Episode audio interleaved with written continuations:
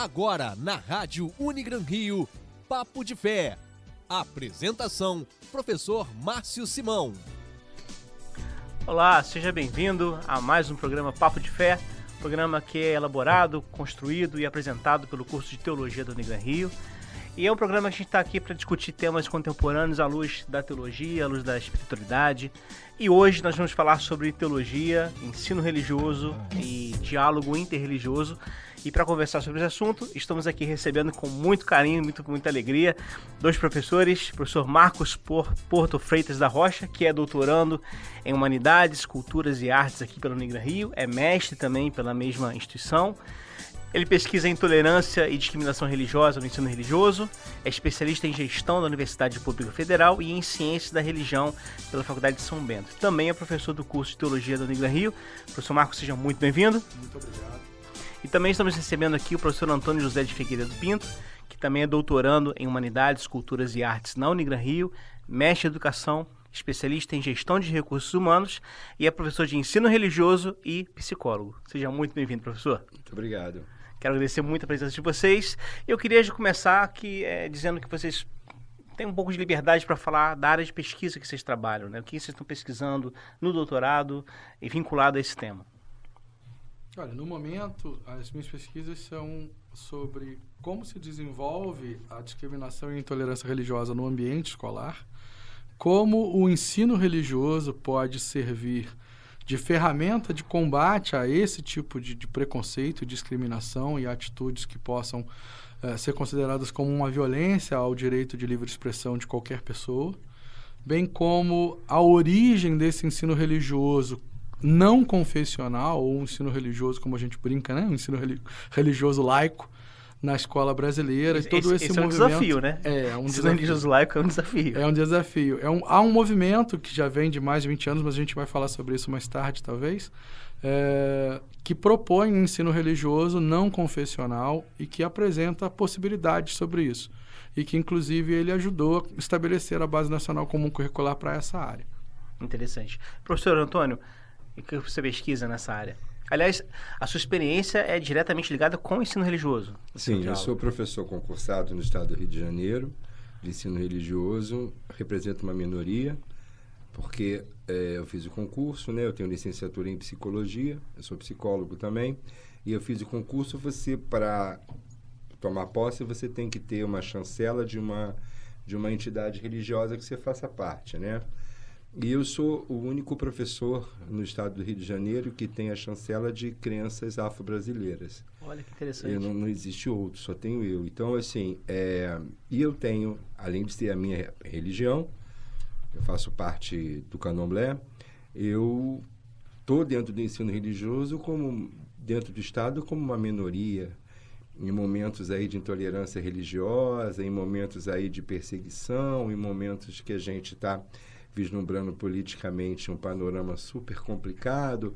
E eu estou aí, né, no, no, me sentindo na Idade Média já a caminho de uma fogueira, porque eu, né, a gente, eu, além de, de, de ser vítima de intolerância o tempo inteiro na minha prática profissional, eu ainda lido com essa questão de, de, de já ser uma criança de minoria e eu sou o único professor nessa que represente essa crença. No doutorado eu estudo o minha pesquisa está ligada a uma outra área, está ligada ao trabalhador, né? O trabalhador no Rio de Janeiro no período de 1840 a 1945 discutindo a construção da sua subjetividade, né? a formação do homem. Então, tem até um link, tem uma relação. Uhum. Escrevo um pouco sobre isso. A gente teve alguns artigos aí, o Marcos, inclusive sobre intolerância do currículo mínimo no estado do Rio de Janeiro. Esse artigo foi, acho que, para todos os congressos importantes. Do ano de 2017 é, e início de 18. A gente fomos a, a seis publicações, foi seis todos, publicações. em todos, né? E tem uma, um fato interessante para relatar. Em Santa Catarina, Marcos foi, e eu recebi um telefonema da Secretaria de Educação, porque ela assistiu a apresentação do trabalho pelo Marcos, pelo professor Marcos, e ela ligou me questionando. Porque ela tinha escrito o currículo mínimo e ela, e ela ligou me questionando, me convidando aí à Secretaria de Educação. E eu disse para ela: olha, Se você quiser que eu vá para agregar, eu até vou, mas para sentar na cadeira de Galileu Galilei eu não vou, não. Fica tranquila que eu não vou. Eu não vou ser inquirido uma hora dessa da vida. Você publica um artigo dizendo que eu estou errado. É, e, e, me parece que, você falou de Idade Média, me parece que a gente está, de fato, retrocedendo a esse tempo, né? É, em todas as áreas, né? Há defensores de terraplanismo. então, me parece que é um, é um caminho problemático que o nosso país está passando, né? Sim. E o ensino religioso tem uma função é, importante nessa área, né? Assim, obviamente sem ser confessional, porque acho que não é a proposta, mas ele precisa ensinar a pensar sobre essas questões que fazem parte da nossa vida, né? A religião está entranhada na sociedade brasileira. Então, isso é um desafiador, né? Muito desafiador. É, agora é importante ressaltar que o ensino religioso no estado do Rio de Janeiro, ele é confessional, devido a uma legislação inconstitucional do governador à época, que era o senhor Antônio Garotinho, a legislação do Estado do Rio de Janeiro, ela determina a confessionalidade no ensino. Embora a Secretaria de Educação não pratique, né, se, se posiciona de uma forma errada, a qualquer momento essa confessionalidade volta porque está na lei. E até agora ninguém modificou. Recentemente sobre isso uh, foi discutida no, no, no STF o, a ação direta de inconstitucionalidade acerca do ensino religioso poder ser apresentado de modo confessional. Uh, somente nos estados do Rio de Janeiro e da Bahia o ensino religioso ele é confessional atualmente.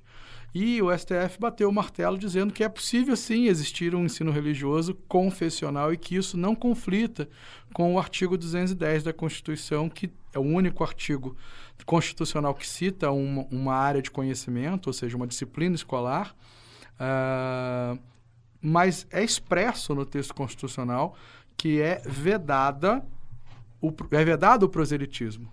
Então, na, no meu entendimento, como também jurista que sou, uh, ensino religioso confessional conflita com proselitismo vedado na Constituição.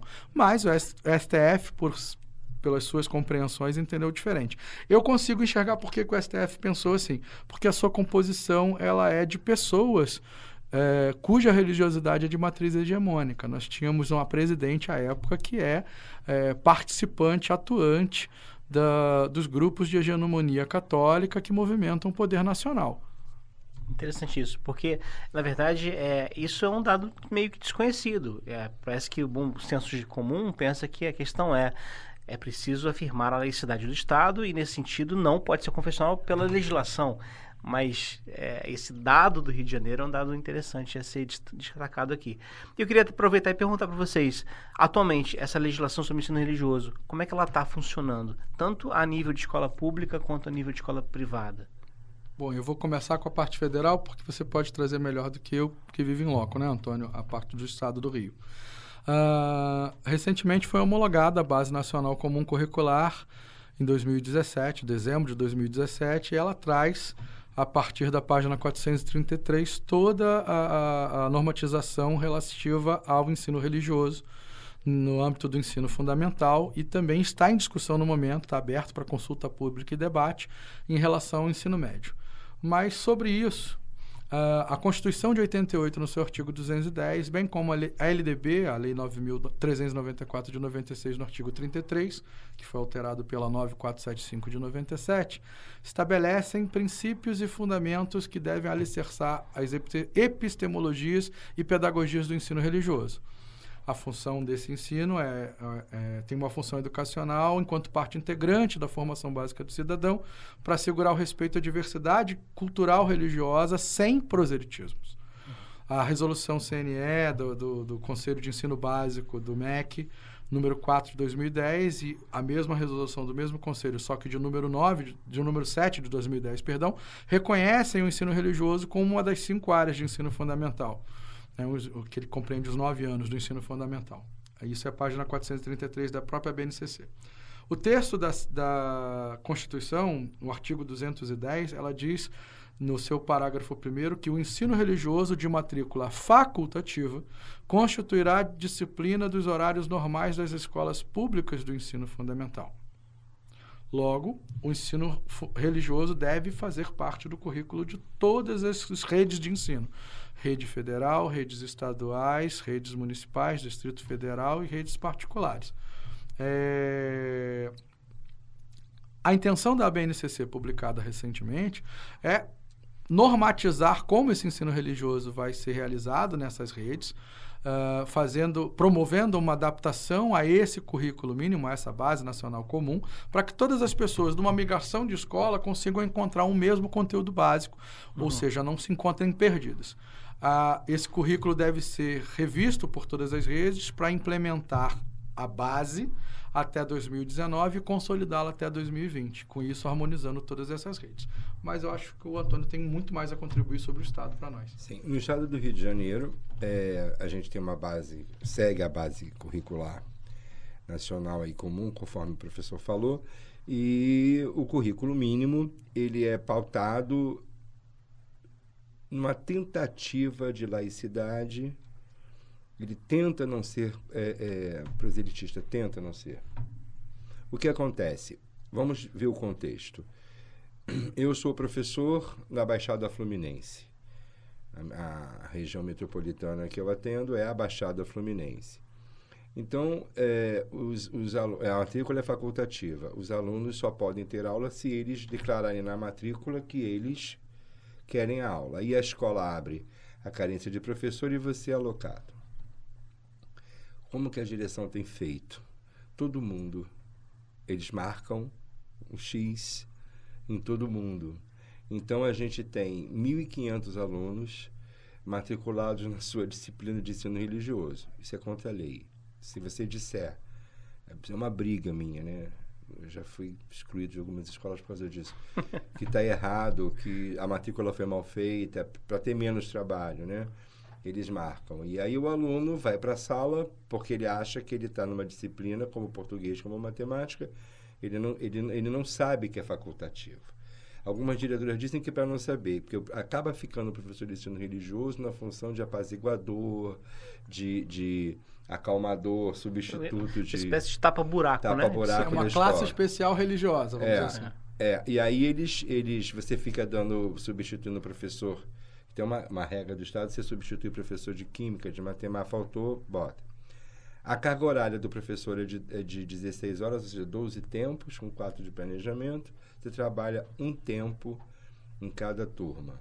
Então, você tem um tempo para trabalhar, você tem 12 tempos por semana, então você teriam, tecnicamente, 12 turmas. 12 turmas que são turmas que, que, dizer, que, a, que a inscrição na disciplina não é respeitada a regra, como o professor falou. Entendi. A gente vai dar um intervalo rapidinho agora para o primeiro bloco. Daqui a pouco a gente volta e continua nesse assunto, professor. Então, daqui a pouco a gente volta.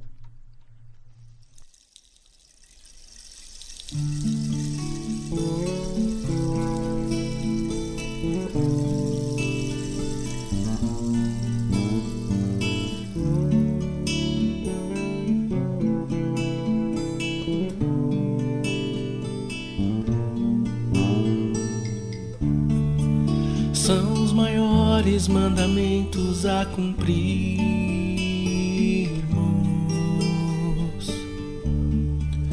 Todos os outros estão neles resumidos.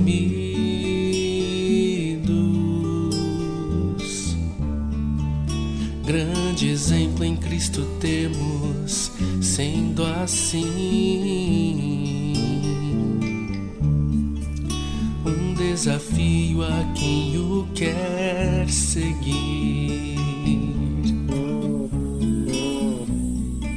Enquanto o mundo tenta entender tanta violência, é preciso que a Igreja de Cristo firme o seu compromisso, pratique sem cessar a isto. Amar a Deus de todo seu coração, de toda alma e de todo entendimento, e amar ao próximo como se fosse a si mesmo.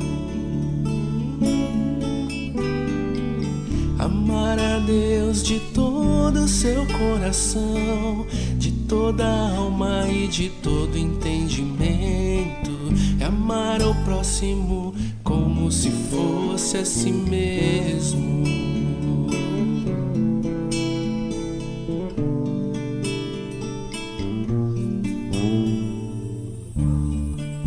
Pode até parecer impossível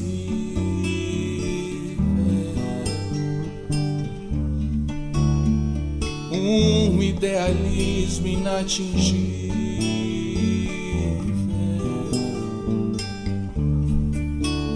Mas se buscarmos ao Senhor, iremos ver seu amor como fruto em nós nascer. Para o mundo então perceber nossa diferença, preciso que a Igreja de Cristo firme o seu compromisso, pratique sem cessar a isto. Amar a Deus de todo o seu coração, de toda alma e de todo entendimento, e amar ao próximo como se fosse a si mesmo. Amar a Deus de todo o seu coração, de toda a alma e de todo entendimento, e amar ao próximo como se fosse a si mesmo. E amar ao próximo como se fosse a si mesmo. E amar ao próximo como se fosse a si mesmo.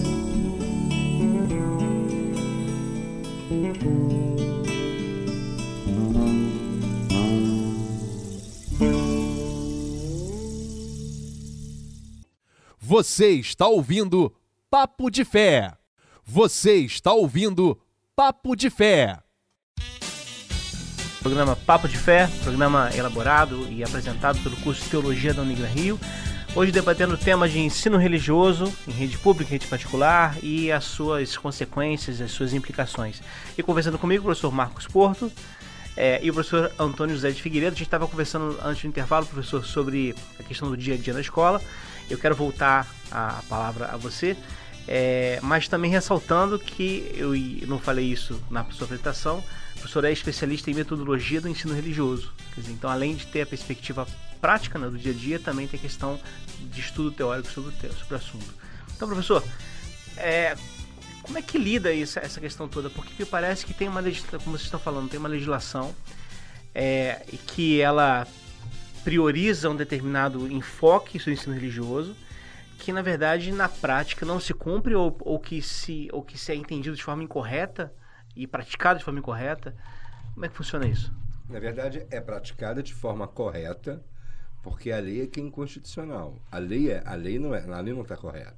Embora referendada pelo, pelo Supremo a lei não está correta. O Estado ele não ele não ele não não faz ensino religioso currículo mínimo do Estado do Rio de Janeiro, ele não faz o ensino religioso de forma confessional. Currículo mínimo ele não é confessional, embora seja proselitista, mas ele não é confessional. Não se fala nome de religião, não se fala nada. Mas se você fizer a análise do currículo mínimo, você vai perceber que é possível, fica por conta do professor, que esse professor ele tem uma formação diversa porque para ser professor de ensino religioso basta ter licenciatura em qualquer área.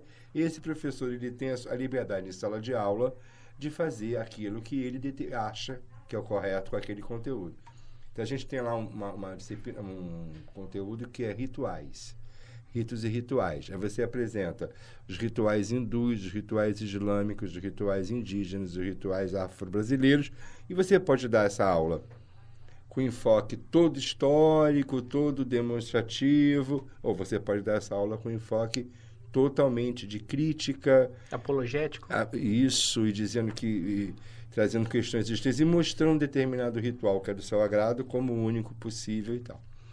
E o, dia a que dia. é mais comum, aliás, me parece, né? é o que é o que acontece. Segundo as nossas pesquisas, ele que vivencia Que e acontece. pesquiso, é o que acontece. É, a gente percebe que a, a gente fica muito por conta de- da direção da escola e nas, que sua esmagadora maioria, eu nunca tive nenhuma escola em que a direção não seguisse um- um- uma denominação evangélica, nunca tive, e, e todo o público da escola te olha de uma forma bastante estranha, e os alunos acabam também esperando que, e, as, e as famílias acabam esperando que você vá resolver o problema de indisciplina do aluno, porque você vai ensinar religião. E a gente não ensina religião, a gente ensina aspectos da religiosidade, aspectos éticos, temáticas mais filosóficas do que, do que de prática religiosa. E o que, que acontece? Você chega para fazer o seu trabalho e você, você esbarra nesse problema. Por quê? Porque os outros colegas, tem colega que, que divide, que está na escola com você, eu estou falando de uma vivência, a professora antes da aula faz uma oração. né? Ela entra em sala de aula, ela pede que as pessoas fechem os olhos, as crianças orem, e ela chama oração. Ela poderia pedir um minuto de silêncio, podia fazer esse relaxamento, que quem desejasse fazer a sua oração fizesse. Não. Ela induz a fazer uma oração, ela faz em voz alta, representando o seu credo e a sua crença. Quer dizer, a escola pública é laica e eu pergunto, se um aluno fosse judeu e ele resolvesse fazer uma oração ah, baseada nos salmos em hebraico. Se ele fosse um islâmico e resolvesse fazer uma oração eh, descrita no Alcorão. Se ele fosse budista e resolvesse fazer algum tipo de, de, de expressão eh, de seu credo para o relaxamento, para acalmar, será que essa mesma profissional tomaria isso como algo bem-vindo ou permitiria essa abertura? Porque é isso que o ensino religioso não confessional entende, que todas as pessoas na sua diversidade, dentro da sua identidade própria, podem apresentar aquilo que creem, aquilo que são, e em uma conversa franca com todos que ali estão, e o conhecimento mútuo pode dirimir questões relacionadas ao preconceito. Se eu não sei qual é o seu credo, como é que eu posso julgar que ele é menor, melhor ou pior do que o meu? Mesmo depois de saber qual é o seu credo, que direito eu tenho de julgá-lo melhor ou pior do que o meu? Na verdade, você é diferente. E ao reconhecer a sua diferença, eu reforço a minha identidade. Eu aprendo quem eu sou, sabendo quem eu não sou. E isso é benéfico para todos nós. Essa é a base do ensino. O ensino laico, um ensino com viés republicano, um ensino que, que foi surgindo lá, aliás, na verdade, retomado no Manifesto dos Pioneiros da Educação e que tentou ser implementado, mas que, ao longo da história legislativa do Brasil, ah, foi absorvido por uma, por uma Câmara, por um Senado que era confessional com tendências a, a religiosidades hegemônicas. Mesmo porque o, o diálogo só surge quando você tem duas posições diferentes é, e que conseguem coexistir né, mutuamente, sem que um se renda ao discurso do outro. Né? Exatamente. Nenhum absorve nem se impõe. E, e voltando à questão da prática, é, é uma orientação que a gente tem. que Eu nunca, nunca disse a ninguém, nunca disse a nenhum aluno meu credo, nem nunca quis saber o credo dele, porque isso é o que menos interessa na aula de ensino religioso. Não interessa, eles perguntam. E aí, quando perguntava, eu dizia: Mas isso é relevante para alguma questão? Para você é importante isso? O meu credo?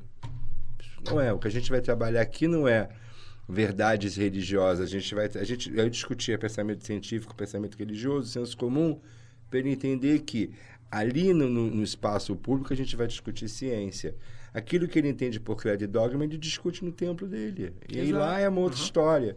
São espaços diferentes, mas que é uma luta. No, no, no final das contas, você tem, além do colega te tratar com preconceito, alguns alunos também, outros alunos não querem estar ali, porque é eletivo, mas ele faz a matrícula, ele fica obrigatório, e a escola não quer deixar o aluno no pátio. Para não ter problema, não ter né? trabalho, Não gerar Porque trabalho. não pode estar matriculado, tem que estar. É, ele tem que ficar, mas é, a escola, é, a- a- eu trabalhei numa escola, a última escola, em São João do Meriti, eu cheguei e disse, olha, eu não vou trabalhar, a escola tinha 1.800 alunos, eu não vou trabalhar dessa forma, eu vou trabalhar conforme manda a lei e eu quero que você me diga quem são os alunos optantes. Ela falou, eu não sei. Se você quiser, você senta no sistema e você pesquisa. Eu falei, mas eu não consigo porque eu não tenho senha. Eu disse, então não sei como é que você vai fazer. Aí eu consegui uma senha. Só que aí não tinha internet, não tinha, o Estado não repassou o dinheiro da conta de internet, tinha dia que não tinha. Eu consegui até fazer um levantamento dos alunos optantes, né? Porque você tem uma sala fixa e você cria, ensina para o projeto, criaria um projeto. E, e, o trabalho foi inacabado porque eu desisti, porque eram, eu tinha que olhar, e o sistema, o, o sistema do Estado é um sistema muito emperrado. Eu tinha que olhar em 1.800 alunos, uma ficha de cada vez, uma ficha. Não conseguis tornar, por exemplo, uma tabela de Excel que não, você não tem, veria não todas existe, as coisas. Não existe. Que aí, aí eu Isso tive, é muito surreal. é, aí eu tive que apresentar para essa professora a Constituição Brasileira, a lei estadual, o currículo mínimo. Foi uma briga. Tive que envolver a Secretaria de Estado de Educação, essa diretora de escola, porque ela achava que eu deveria entrar nos tempos vagos, né? Então, o que tempo vago que ela tinha, eu entrava para que o aluno não ficasse no corredor, para que o aluno não tivesse... Então, você tinha que ficar à disposição da escola lá o tempo É, inteiro é, para trabalhar só quando ela Que é quisesse. aquela lógica de professor tapa, disciplina É, tapa professor buraco, tapa né? buraco. É tapa buraco, exatamente isso. Tá- tá- Você fica tapando buraco. E eu neguei, falei, eu não vou fazer isso. Você pode fazer o que você achar melhor, mas quem está errado aqui não sou eu, quem está errado aqui é você. Eu estou dentro da, da legalidade, eu sou concursado, e quem está errado é você. E a gente teve um milhão, eu ganhei essa queda de braço, eu ganhei, mas nunca consegui dar nenhuma única aula, porque o problema de quem são os optantes e quem não são os optantes. Você não conseguia Uhum, descobrir. Não. E, e, e se a secretária da escola, ela, em uma escola que eu trabalhei, ela ficava numa região onde era dominada por um pastor super importante, um pastor em todas as mídias, não sei se eu posso falar o nome, em Éden, pastor Marcos. A, igre, a, a, igreja dele, a comunidade dele era vizinha à escola. Então, todas as pessoas que estavam na escola tinham uma relação com essa comunidade. E a secretária que recebe a matrícula, ela tem que informar da, da posição de, de, De facultabilidade, de facultatividade ser facultativo de, de, ou não, mas ela não faz. Ela escreve. Ela escreve porque ela acha que o aluno vai receber uma educação religiosa confessional. Ela, ela acha que o, que, o, que o professor de ensino religioso que vai estar na escola Será um catequista. vai ser um catequista, vai doutrinar as crianças e Vai dar educação para as crianças, vai fazer Só isso, que né? não, né? É, exato. É, assim, na perspectiva, na ideia de vocês, no- qual é o objetivo do ensino religioso, assim? Se tivesse que dizer é, em, pontualmente. Eu, eu posso começar, favor. Olha só. É, objetivo da educação é preparar para o mundo. Toda educação é transformadora. Todo ensino é transformador. Então, ensino. O religioso vem com letra minúscula, né? o ensino com letra maiúscula. Todo ensino. Então, o ensino religioso é, é- é- o foco é uma transformação ética, uma é uma discussão moral e ética da construção da sociedade, entendendo diferença, entendendo semelhança, entendendo ritos. A gente mostra para o aluno ritos e rituais que levantar de manhã e escovar o dente é um ritual. E a gente só se sente pronto depois que compra o ritual, que a vida é cheia de rituais, e a gente mostra as semelhanças, a gente mostra a segmentação, a gente mostra que as pessoas são iguais e diferentes o tempo inteiro. É o ensino que eh, faz esse tipo de discussão. Entendi. Os preceitos legais da BNCC como objetivos do ensino religioso são proporcionar a aprendizagem dos conhecimentos religiosos, culturais e estéticos a partir das manifestações religiosas percebidas na realidade dos alunos.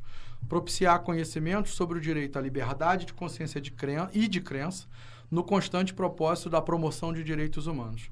Desenvolver competências e habilidades que contribuam para o diálogo entre re- perspectivas religiosas e seculares da vida, exercitando respeito à liberdade de concepções e o pluralismo de ideias, de acordo com a Constituição Federal. E, por fim, contribuir para que os educandos construam seus sentidos pessoais de vida a partir de valores, princípios éticos, éticos e cidadania.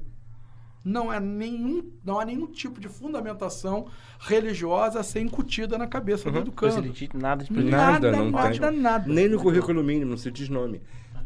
Aquilo que consta no currículo mínimo, o pouco que tem no- no- no segundo ciclo do fundamental e no ensino médio, quando se fala de religião, se fala em festas religiosas. Festas locais Páscoa, religiosas. é, é, é, Páscoa, o, o Hanukkah, se mostra que a, que a mesma festa representa, você mostra a festa. Inclusive, a gente não faz mural de Páscoa, a gente não pode botar Feliz Natal em mural, porque não é Natal para todo mundo, né? Sim. É Kwanzaa faz- para um, é Natal para outro. A gente não coloca presépio, mas as escolas colocam. A gente, não- a gente é um problema, não faz mural, a gente, a gente discute outras coisas, não pode fazer. Porque isso fere a laicidade, ensino público. Né? A gente vai ter que dar mais uma, Claro. uma interrupção aqui para mais um bloco. Daqui a pouco a gente volta para continuar conversando.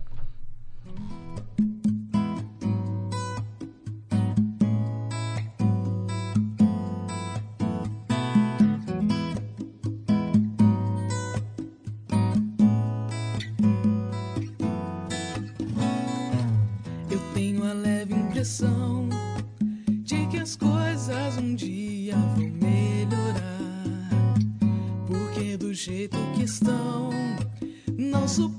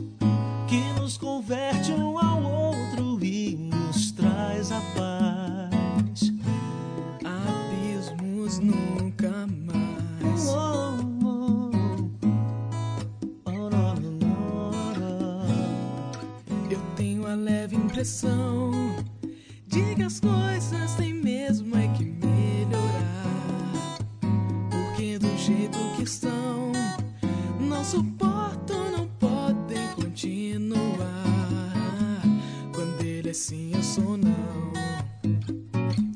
Se ele é certeza, eu sei lá. E entre nós se abrindo o abismo vai das gerações. Já não consigo entender esse jeito esquisito de conversar. Eu tô legal, pode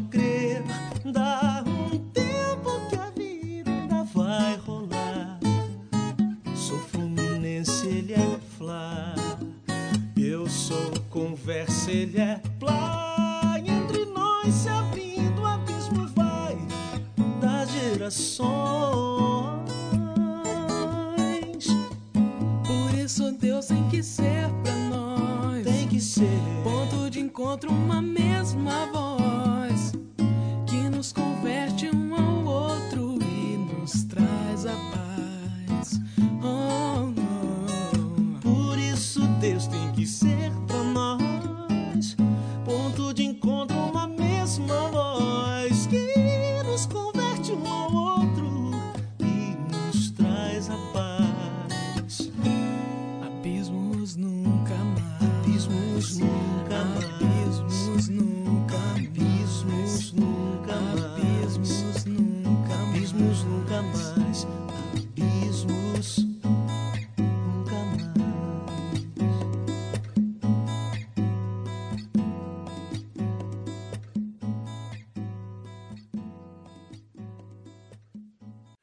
Você está ouvindo Papo de Fé.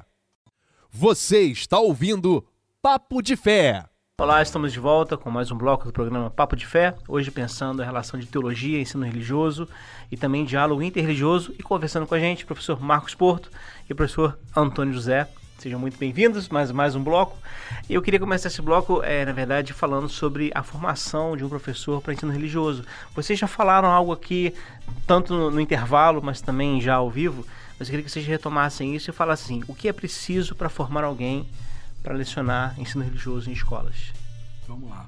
Que é a proposta da legislação para o profissional de ensino religioso. Hoje encontra-se em tramitação no Conselho Pleno do, do Conselho Nacional de Educação do MEC uma resolução que propõe que o profissional de ensino religioso, o professor, tem que ter uma formação de. É...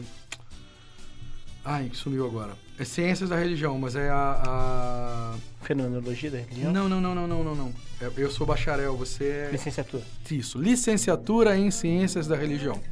Por que licenciatura em ciências da religião? Todas as instituições públicas e privadas que se propuseram a capacitar profissionais para isso estabeleceram currículos de cursos de ciências da religião no modelo de licenciatura.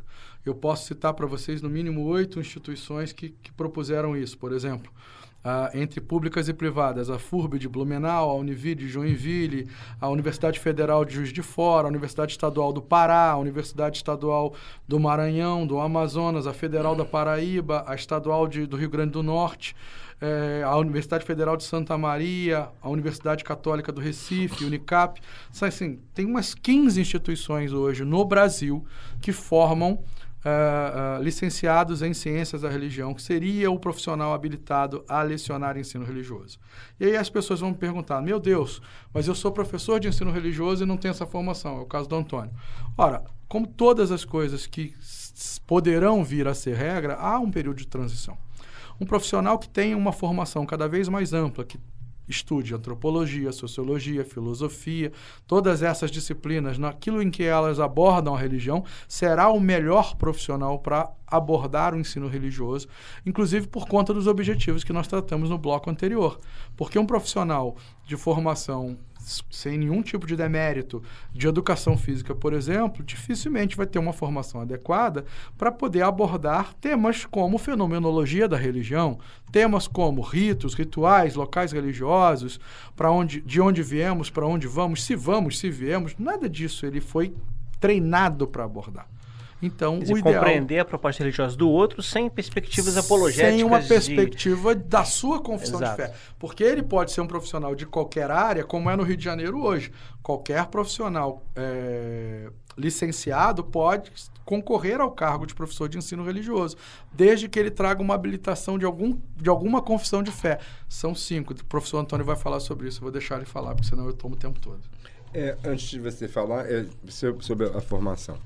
Eu acho, que, eu acho que, que a questão é discutir quem é que vai dar essa aula, né? Se essa formação de ciência da religião, se, se o formador, se a universidade conseguir formar um professor com compromisso com a laicidade, com compromisso com o não proselitismo, se conseguir, eu acho que é a chave. Porque você, quando lê os objetivos no bloco anterior, você, não sei se você pode, você consegue reler. O primeiro Posso. objetivo seria do ensino superior. Percebe como, ele, inte- como tem intolerância.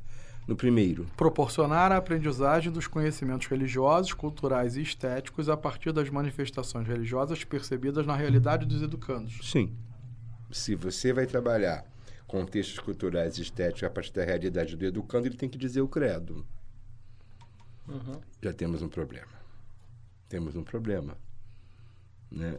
Aí dá margem para você levantar a bandeira da intolerância. Ou- A gente vive Sim. no alguém país, po- né? alguém O vai professor entender isso. pode ter uma preferência, ou os dizer- outros alunos Os alunos dizem, não. podem dizer, e está dentro da base. A gente vive no país da intolerância, isso, tá, isso é isso está comprovado. O Brasil é o país da intolerância. Basta você ligar a televisão ou a sua mídia social, você vai ver. Xenofobia contra os nordestinos, está aí, né? Então, isso aí dá margem para isso. Então, eu acho que está muito relacionado à formação, mas uma formação que possa discutir o que está nas entrelinhas, porque se- passando batido, você não, numa leitura mais analítica, você vai perceber que esse texto é um texto que demanda intolerância aí, porque se é a prática educada do aluno, você tem que considerar, se você está numa turma com maioria católica, Então, eu entendo que o texto ele, ele E interpreta aí, de é que, que o, professor vai ter que ter um ponto de partido. Ponto de partida. O ponto se- de partida é aquilo mais conhecido. Se for o credo do aluno, Então, vamos supor, o credo do aluno é o ponto de partida. Suponhamos que numa escola ele tenha 99% de um mesmo credo.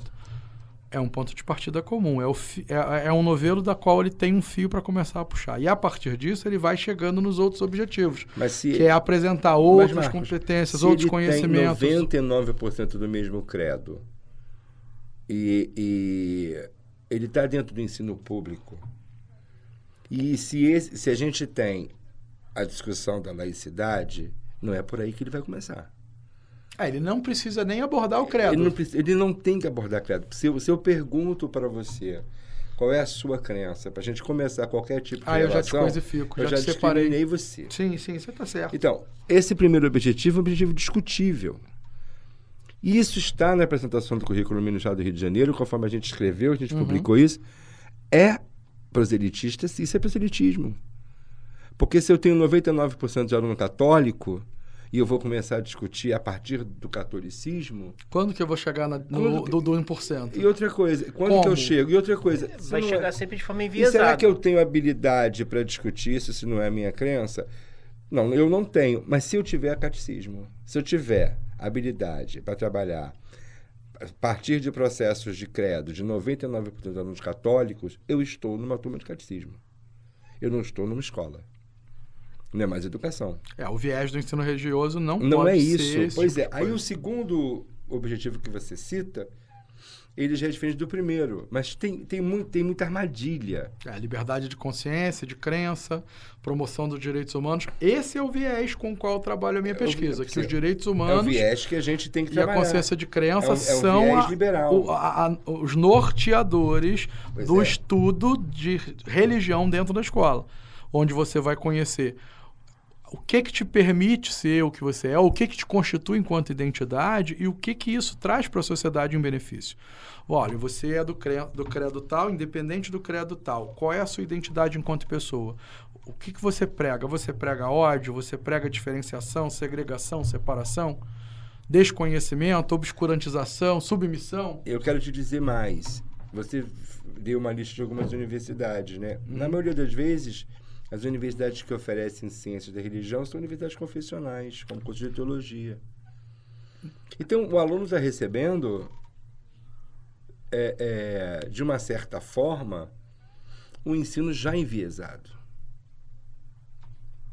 Porque você fez uma lista daí, né? Se você perceber, Sim, eu tenho muitas universidades confessionais nessa lista. Sim. Mas tenho também as públicas, estaduais e federais, que Sim. em tese seriam laicas. Acho que o, desafio, o desafio aqui é, que está em questão é justamente essa, essa lógica de relacionar ensino religioso né, em rede pública com a laicidade do Estado. Né? Como fazer isso que é o grande desafio. Né? E aí, nesse sentido, a legislação não, não nos ajuda, porque como né, é inconstitucional, E aí qual é a proposta? Ah. A proposta é sempre trabalhar o ensino religioso pelo viés do diálogo interreligioso. E aí não dá para não saber Sim. a tua origem religiosa, porque se eu não souber, eu não consigo propor um diálogo. Se eu tiver um diálogo interreligioso com 99% de um credo só, não é um diálogo, é uma crucificação, porque eu vou ter 99 contra um. Eu preciso, se possível, identificar algum tipo de possibilidade de, de- de- de pluralidade dentro dessa turma. No caso específico lá que você citou da, da- no Éden, a escola que você estava, dificilmente você vai encontrar alguém num credo diferente. Primeiro, porque ou ele não vai assumir, sabendo que todos os outros ao redor o são de maioria evangélica, em específico daquela religiosidade ali do lado da escola.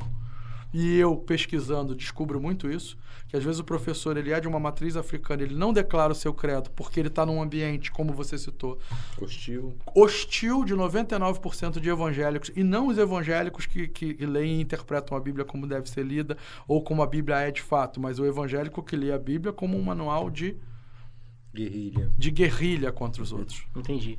Quer dizer, essa relação de ensino religioso, diálogo interreligioso, e é um assunto que a gente vai trabalhar hum, no próximo bloco com mais cuidado, mas eu já dou começo aqui. O Hans King, que é um teólogo católico, que é um severo crítico da instituição, da igreja enquanto instituição, ele disse que não haverá paz no mundo se não houver paz entre as religiões. É, e embora um ideal, talvez, idealizado essa perspectiva, é, eu acho que um caminho possível é esse diálogo interreligioso que começa também, talvez, no de escola, né? Então a gente vai conversar sobre isso no próximo bloco, daqui a pouco a gente volta. e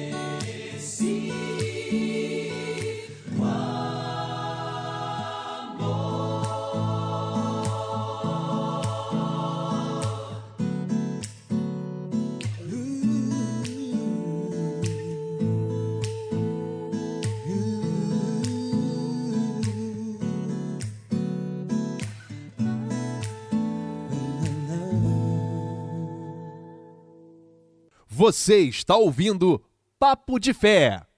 Você está ouvindo Papo de Fé. Ok, estamos de volta com mais um bloco do programa Papo de Fé, nosso último bloco, trabalhando o tema de, de teologia, ensino religioso, diálogo interreligioso, com o professor Marcos Porto, professor Antônio José. Então, mais uma vez, voltamos. E a gente estava falando no final do último bloco sobre a questão de diálogo interreligioso e a- o combate à intolerância. A gente vive num país intolerante, isso é ponto pacífico, a gente conversava aqui no intervalo, né? É, as redes sociais são expressões de uma sombra muito feia que toma o Brasil ultimamente. Mas nesse, nesse sentido, como é que o ensino religioso pode ajudar a combater essa intolerância religiosa? Como é que ele pode proporcionar um ambiente de diálogo e de respeito a essa pluralidade que nos cerca? Acho que o ensino religioso ele, ele é uma ferramenta para combate à intolerância. Intolerância de gênero, intolerância religiosa. A religiosa é um item, mas a intolerância. Intolerância Isso de um modo geral. de um modo geral. Porque isso é a- a- o modus operandi do ser humano. É a tolerância o tempo inteiro, né? A gente vinha discutindo no intervalo.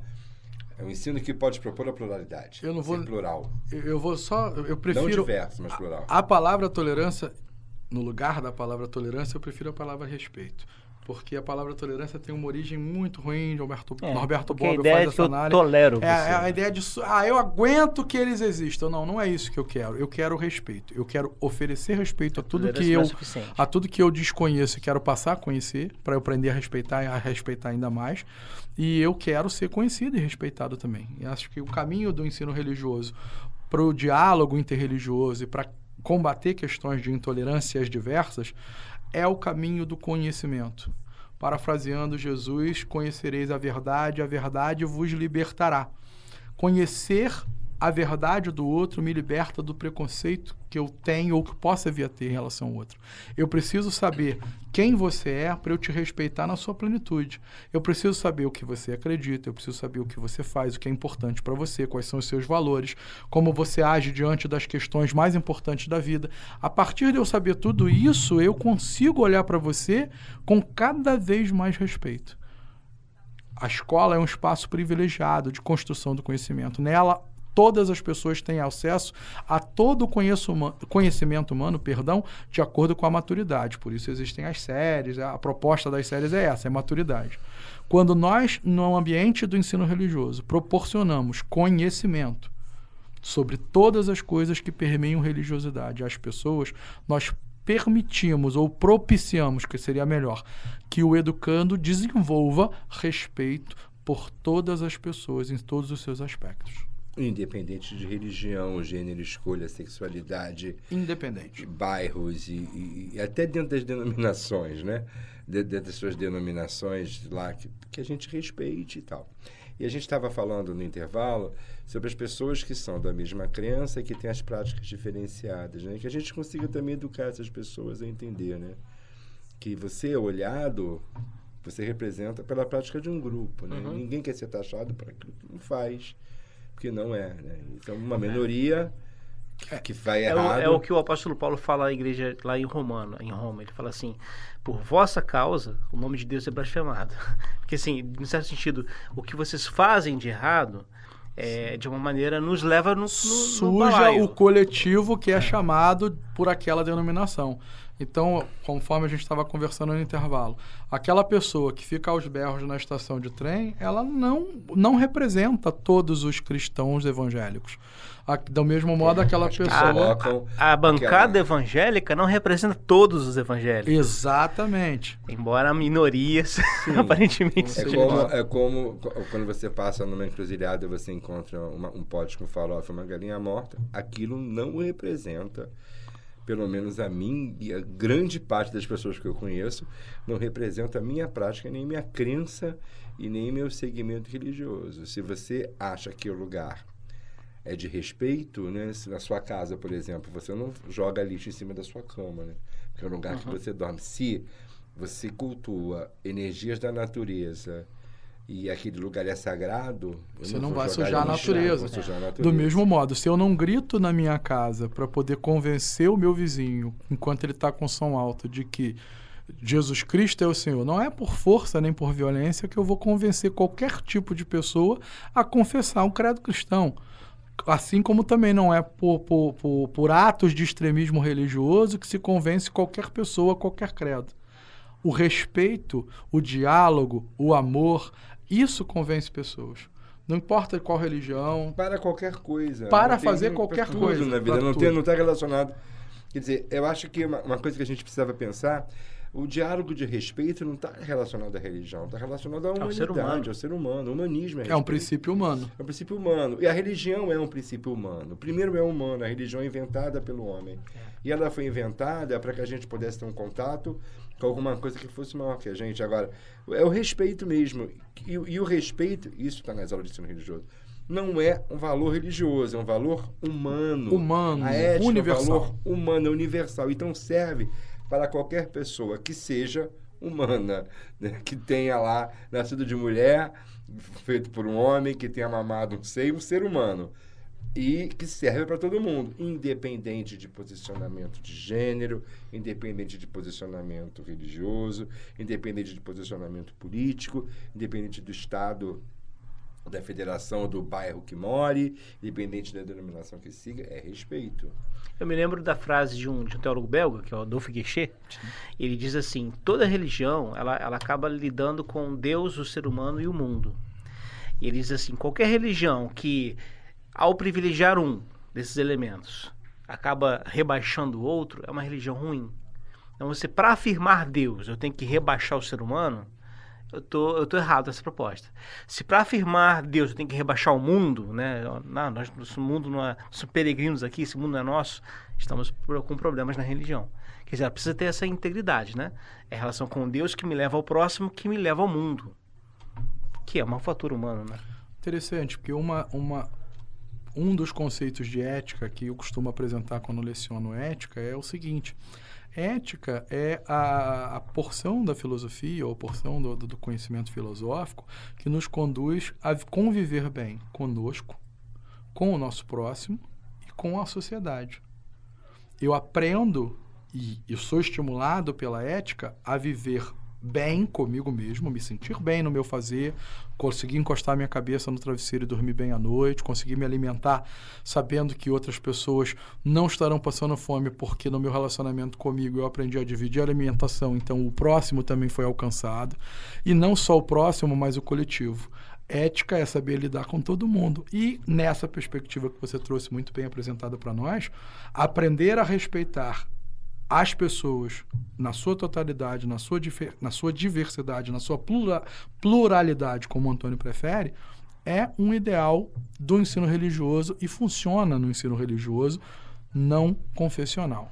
Eu quero dizer que é o ideal de qualquer ciência humana e natural.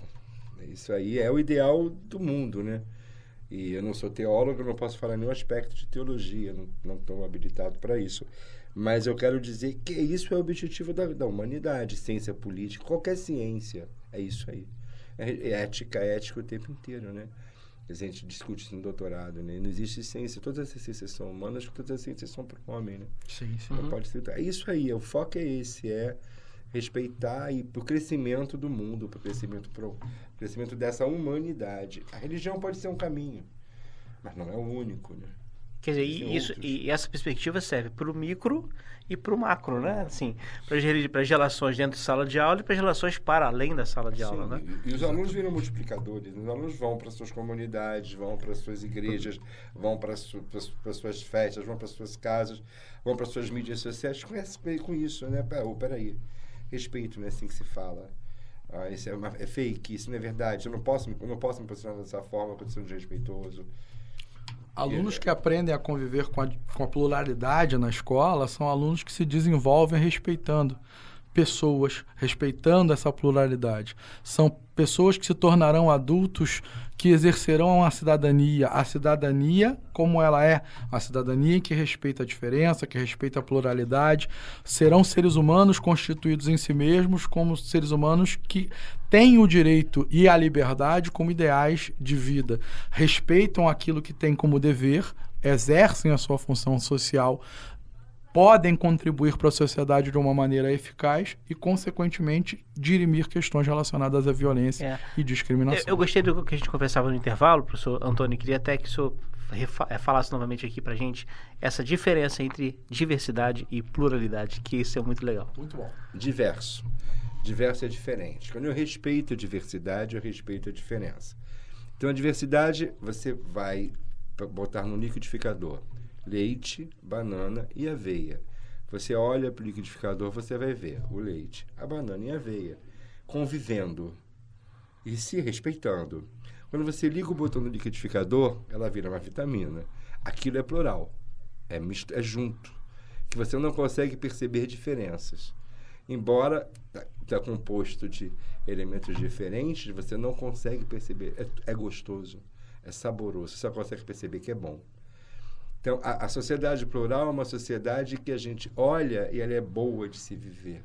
Você não consegue perceber as diferenças, você consegue perceber o quanto é gostoso estar ali. Aqui, por exemplo, aqui é uma questão plural. Tá bom, tá gostoso estar aqui, independente do crença, da, da, da crença, do credo, da prática, do que se pensa. É, isso é plural, a gente está discutindo pluralidade, é gostoso. E tem riqueza nisso. É, o sabor é bom. O sabor é bom. É, é como você ir num restaurante de comida aquilo. Diverso quando você olha, quando você faz o prato, é plural, é gostoso. Uma sociedade plural, uma sociedade saborosa, uma sociedade gostosa de se viver, né? Porque a gente sabe que tá todo mundo ali, mas é bom. Aquilo tudo é bom. Interessante Você conseguiu fazer a interdiscip- de interdisciplinaridade com a nutrição, né? Quanto mais, é, quanto É, mais rapaz. plural for o teu prato, melhor. É, eu já tenho uma, uma ilustração para pregação de domingo para falar sobre isso. O liquidificador. É, bom, estamos aqui a caminho de concluir é, e eu queria rapidamente que vocês falassem, assim, alguns segundos mesmo, para vocês, relevância do ensino religioso para a formação de uma criança. Aliás, vocês já falaram muito sobre isso aqui, mas assim, para resumir, né? é, qual seria essa relevância do ensino religioso para uma criança, para um adolescente, nesse mundo que a gente vive? A construção da sua pluralidade. Não a Perfeito. relevância imensa. Você, Marcos. Eu entendo que o aluno ele precisa reconhecer que ele é um ser que faz parte da sociedade e essa sociedade ela é composta por pessoas de todos os tipos. Plural. Plural. Perfeito.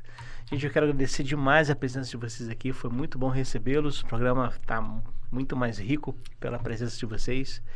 E eu quero dizer a você, ouvinte, que qualquer dúvida, comentário, sugestão para um programa, você pode mandar um e-mail para papodefeteológico.gmail.com papodefeteológico.gmail.com e a gente pode conversar mais a respeito disso. Então, um abraço e até a próxima.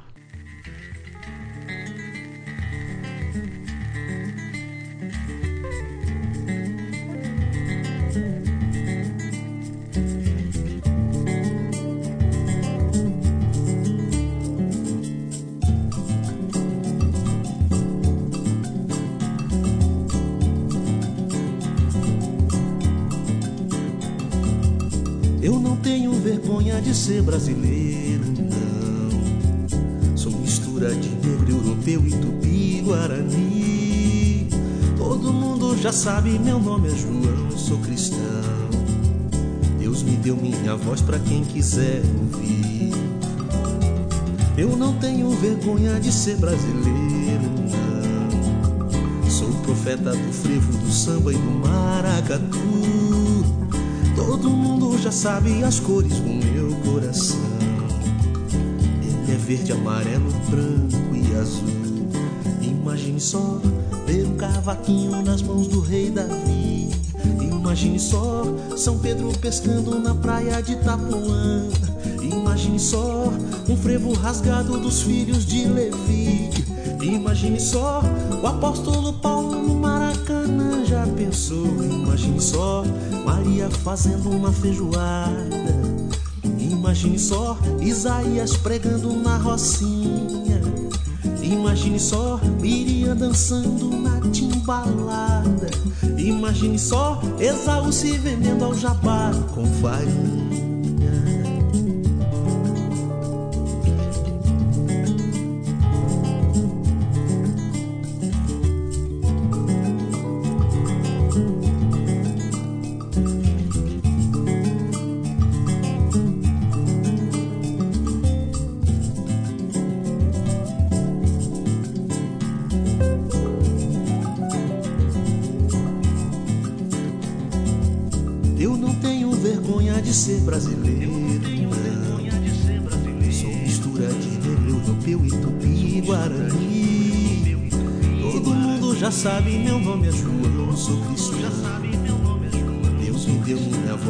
Quem quiser ouvir. Eu não tenho vergonha de ser brasileiro, não. Quero mais florescer no lugar onde Deus me plantou.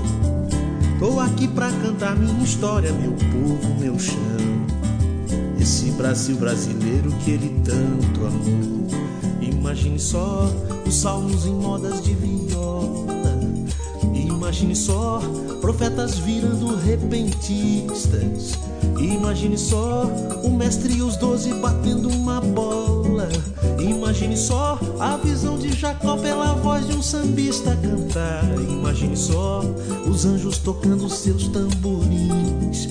Imagine só cuicas nos braços dos serafins. Imagine só bandeiros suando ao invés dos clarins. Imagine só o céu brasileiro bem tupiniquim.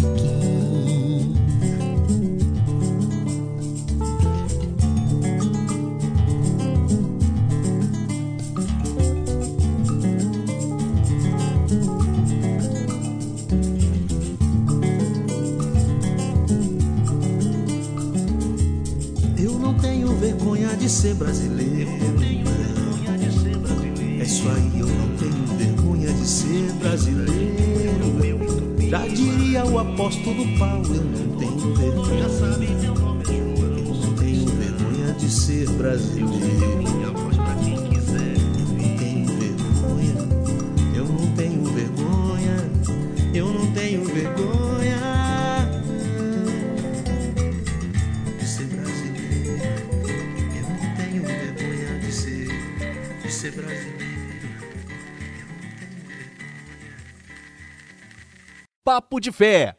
Apresentação: Professor Márcio Simão.